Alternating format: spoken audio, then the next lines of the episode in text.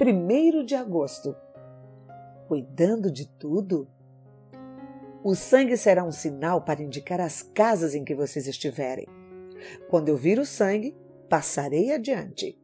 A praga de destruição não os atingirá quando eu ferir o Egito. Êxodo 12, versículo 13. Todos nós desejamos proteger nossas famílias. Ajustamos a segurança do nosso lar com portas fortes, cadeados rígidos, cercas elétricas, grades de ferros, alarmes, câmeras. E assim, tentamos cuidar de tudo que achamos que tem valor. O que se não parece sensato é proteger o que se pode comprar e esquecer de proteger o que se tem maior valor. Nossa família tem um valor imensurável, incalculável, e por isso devemos cuidar com toda maior atenção e dedicação.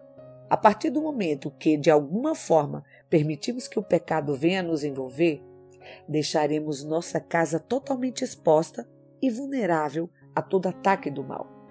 Então, como proteger nossas casas? Obediência sempre será a melhor resposta. O ato de obedecer e marcar os umbrais da casa com o sangue do cordeiro livrou famílias da morte.